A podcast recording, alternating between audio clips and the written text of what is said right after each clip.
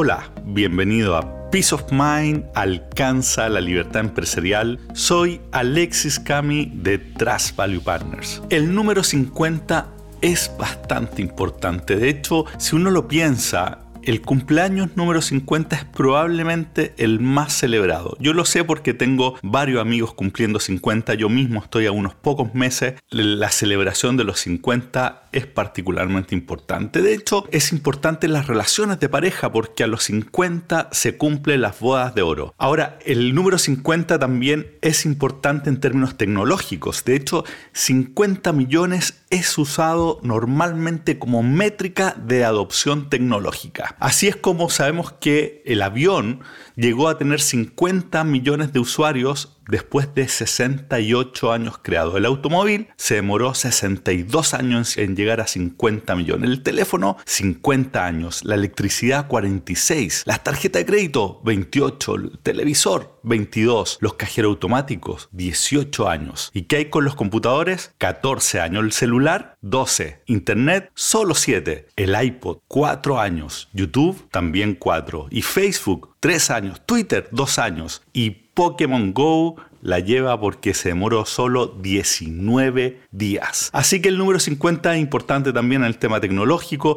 ¿Para qué decir en el mundo de los negocios? Es un número muy mágico. Si no, pregúntale a cualquier accionista que haya tenido un socio 50-50 y haya enfrentado un problema serio. La luna, de la que hablamos en el episodio 35, es 50 veces más chica que la Tierra. Y dado que estamos hablando de episodios y del número 50, hoy tenemos algo importante que celebrar. Este es el episodio número 50 de este podcast. Es un gran hito para mí y para Trust Partners y por eso te quería dar las gracias por seguir escuchando. Cuando partimos hace ya un año no sabíamos cuántos episodios íbamos a hacer. Dependería de si éramos capaces de agregar valor a nuestros clientes a través de ellos y también de si lograríamos cierta atracción en la escucha. Creemos que vamos por buen camino, así que te doy las gracias. Gracias por escuchar y también por recomendarlo. En el día a día de toda empresa es bastante dura, estamos full, con poco tiempo libre, especialmente si no has escuchado mucho este podcast. Esto es particularmente cierto para las pequeñas y medianas empresas en las que hay poco espacio para destinar a cosas que no son urgentes del día a día. Por eso que celebrar hitos como el que hoy estamos celebrando aquí en este podcast es lamentablemente una práctica muy poco común en la gran mayoría de las empresas. De hecho, de acuerdo a la consulta especializada en este tema, OC Tanner, en Estados Unidos solo un 7% de los colaboradores considera que la empresa es excelente en mostrar aprecio por el trabajo que hacen y que solo el 12% de ellos recibe aprecio con cierta frecuencia por su trabajo. El mismo estudio muestra que solo el 14% de los encuestados estaba muy satisfecho por el trabajo, que más del 60% no se sentía motivado por cumplir los objetivos de sus empleadores y que escucha bien esto, el 80% de la gente declara que la falta de precio en el lugar del trabajo es la principal o una de las principales razones para dejar la empresa. Así que el gran tema y del que quiero que conversemos hoy es celebrar y celebrar los distintos hitos y los avances que tú tienes en la empresa. ¿Por qué es importante? Por varias razones es que todavía no estás convencido. Primero, porque cuando estamos empujando permanentemente tendemos a no ver el avance y eso genera mucho desgaste en el equipo. Empieza a sentirse una sensación de pesadez, de que no estamos avanzando. Segundo, tal como hablamos en este estudio, el 80% de las personas o casi el 80% declara que la falta de precio, el sentirse valorado en la empresa, es una de las principales causas para dejarla. Tercero, las celebraciones y felicitaciones pueden hacerse con muy pocos recursos y son de muy alto impacto en términos de motivación y generan lealtad con la empresa. Y ojo que no solo con tus colaboradores, sino que también con los clientes. Entonces, la pregunta, si decimos, ok, hace sentido celebrar, la pregunta es, ¿qué celebrar? Y lo primero que tienes que tener en mente es que tienes que celebrar tanto como sea posible. Genera el hábito de celebrar los avances tanto personales, es decir, de colaboradores específicos, como del grupo, ya sea por departamento o a nivel de la empresa, dependiendo de cuán grande es tu organización. Segundo, celebra la fecha importante, el aniversario de la empresa, los cumpleaños de los colaboradores. Este es el desde de lo que debes tú celebrar. Tercero, celebra los logros. Pero no solo los grandes, los gigantes, sino que también los menores. A nivel personal, por ejemplo, puede ser cuando algún colaborador mostró desarrollo en una competencia clave, que podría ser lograr una venta en un cliente grande que antes solo podías hacer tú. O bien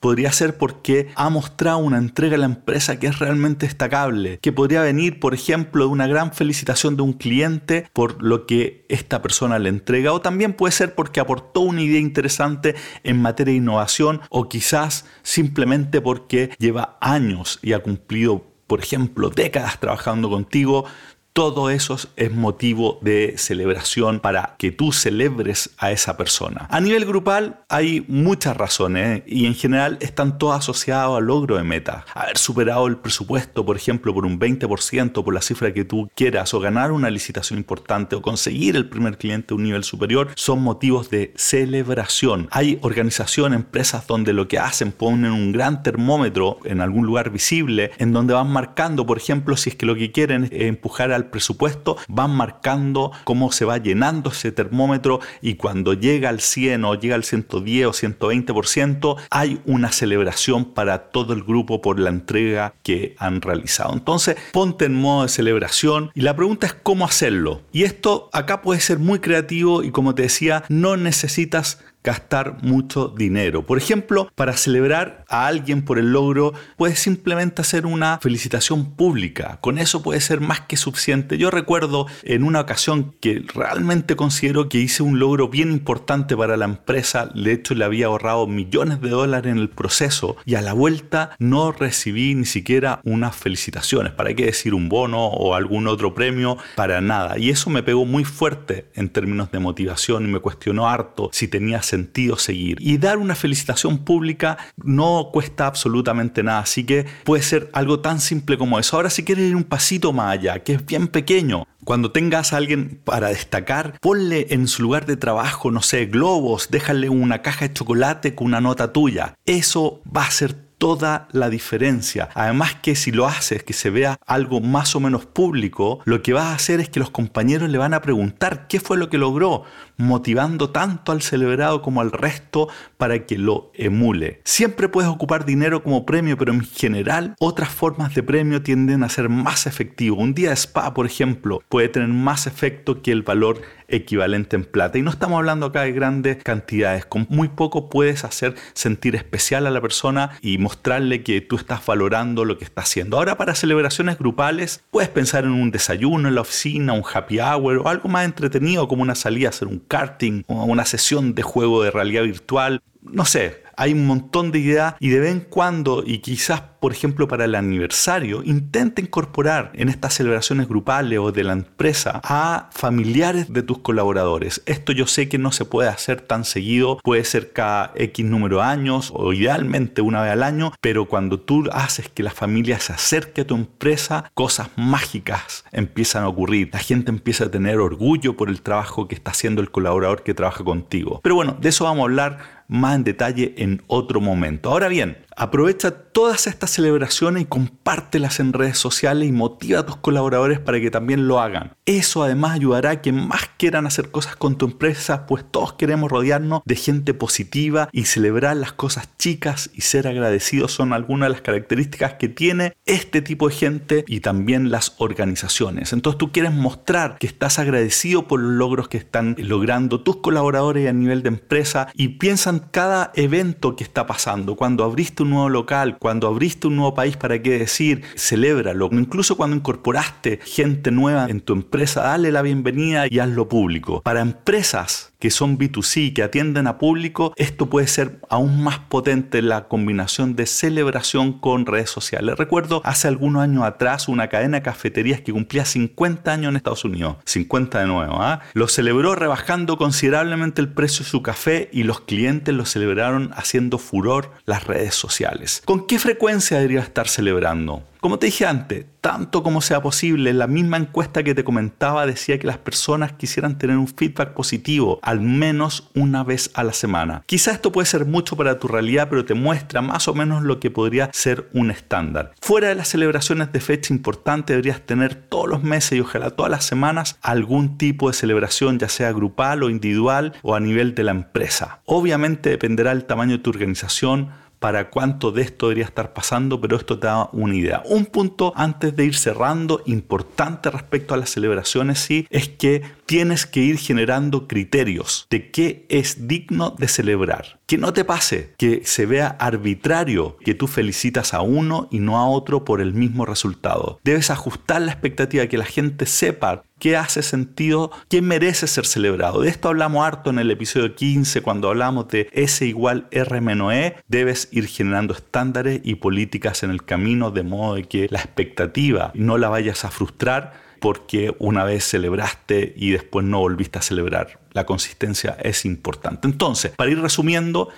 Primero, gracias por escuchar este podcast. Estamos en el número 50, lo cual es una pequeña celebración para nosotros. No me imaginaba que iba a estar haciendo tanto, así que te lo agradezco y te lo agradecemos aquí en Trust Value Partners. Sigue recomendando esto. Y Toma esta práctica de micro celebraciones en tu empresa. Celebra tanto como puedas a nivel individual, grupal y a nivel de empresa. Hazlo sin grandes gastos. Hablamos de cosas chicas que se pueden ir haciendo. Todo lo que se vaya destacando, muéstralo porque te va a ayudar a ir materializando el avance para hacerlo explícito, porque uno en la empresa va empujando, empuja día tras día y no ve el avance y solo ve lo que falta. El ir mostrando que pasaste un pequeño cerro y que pasaste el siguiente cerro y que ya una montaña más grande la volviste a pasar, puede hacer que puedas mirar hacia adelante, ver un tremendo Everest y saber que vas a poder llegar porque estás generando un track record de logros. Así que esa es la recomendación y con la nota que te decía, ten cuidado de ir generando políticas, cosas de que no se vea arbitrario porque eso sí te puede disparar en el pie si es que se percibe de que al final esto es favoritismo y tú prefieres a uno versus a otro en la empresa. Bueno, con eso cerramos y como siempre te pido, escríbeme a alexis.cami.com o métete en nuestra página web www.trasvivi.com si tienes algún comentario, si tienes alguna idea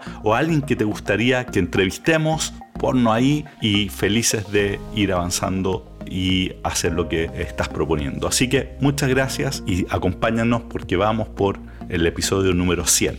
Bye.